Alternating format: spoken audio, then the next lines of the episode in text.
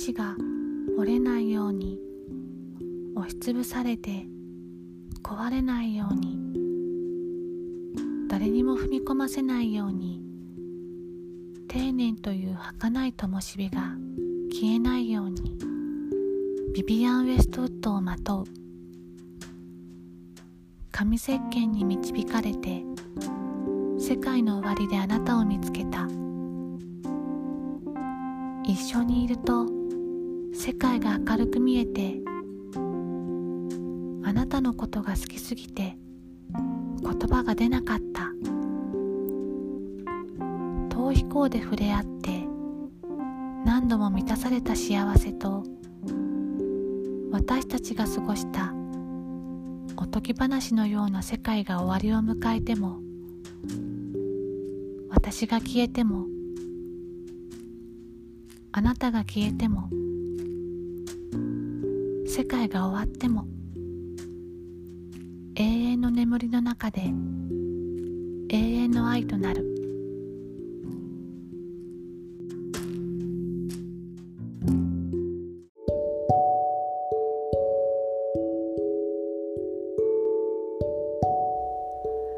始まりました。プラネットコルチュレル文化の惑星パーソナリティのミントです。今回は作家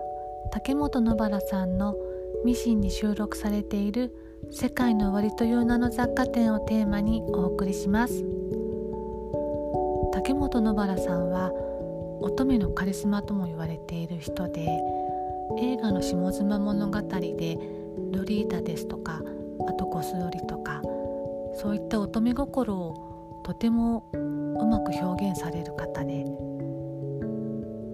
乙女心の純文学の神だと私は思っています。芸術に重きを置いている小説を純文学というみたいなんですけれども私はよく仕事後に書店で立ち読みしたり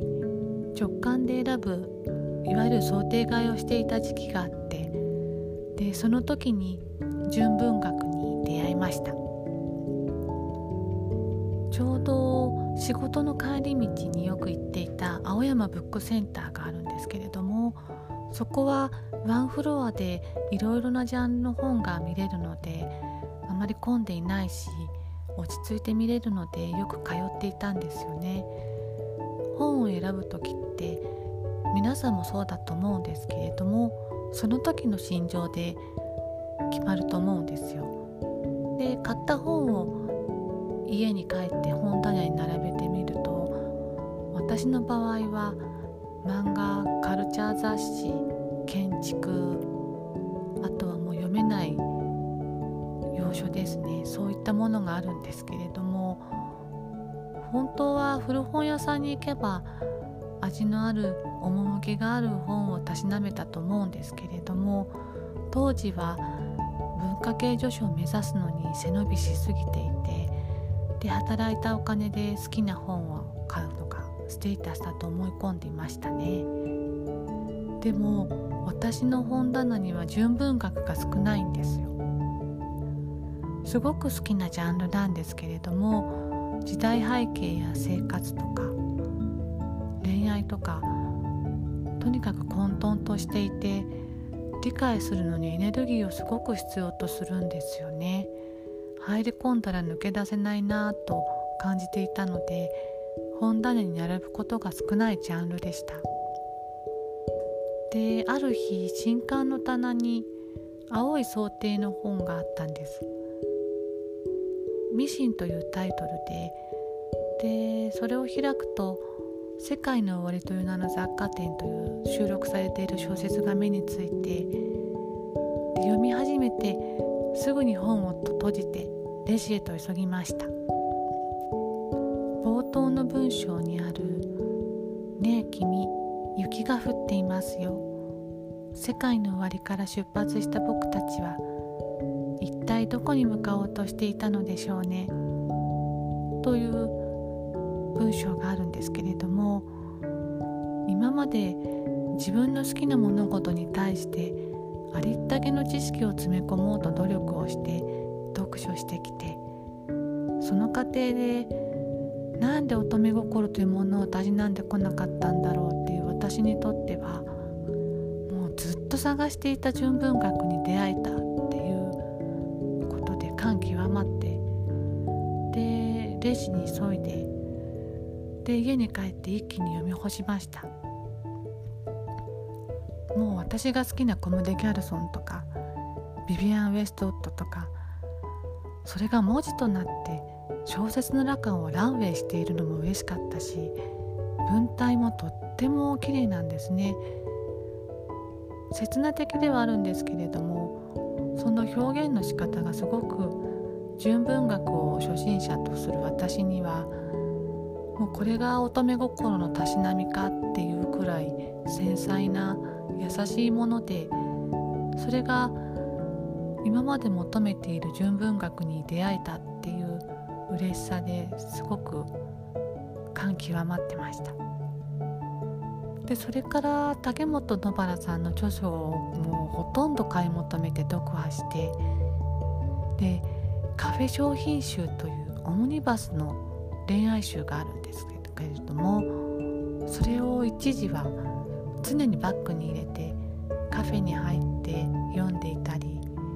本当に純文学が常にある生活をしていました。その後いろいろ純文学をいろんな作家さんの純文学を読んだんですけれどもジュビの旧作さんの「ドグラマルクラ」で一回やめました。カルト的な乙女心の刹那だったり破壊的な生き方とかそういった恋愛はあの純文学にとても多いんですけれども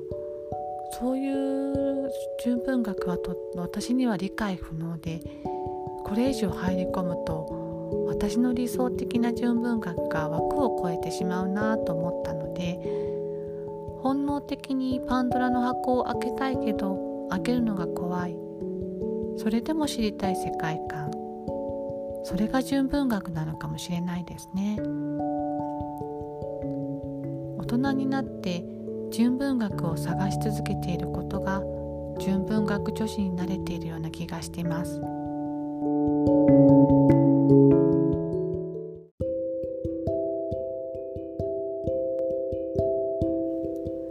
世界の終わりという名の雑貨店は2001年に映画化されていて西島秀俊さんとモデルの高橋真理子さんが出演されています駒役を演じる高橋真理子さんがすごく可愛くて小説から飛び出してきたのではないかというぐらい透明感のあるビビアン・ウェストウッドがここまで似合う人はいないんじゃないかっていうぐらい素敵な役を演じられています。原作の方だとやはり刹那的な表現とかそういった部分が多いんですが映画だと儚さの方がとても綺麗に表現されていてこちらの方もおすすめです。皆さんのおすすめの映画や本音楽などがありましたら是非教えてください。メッセージお待ちしております。それではまたお会いしましょう。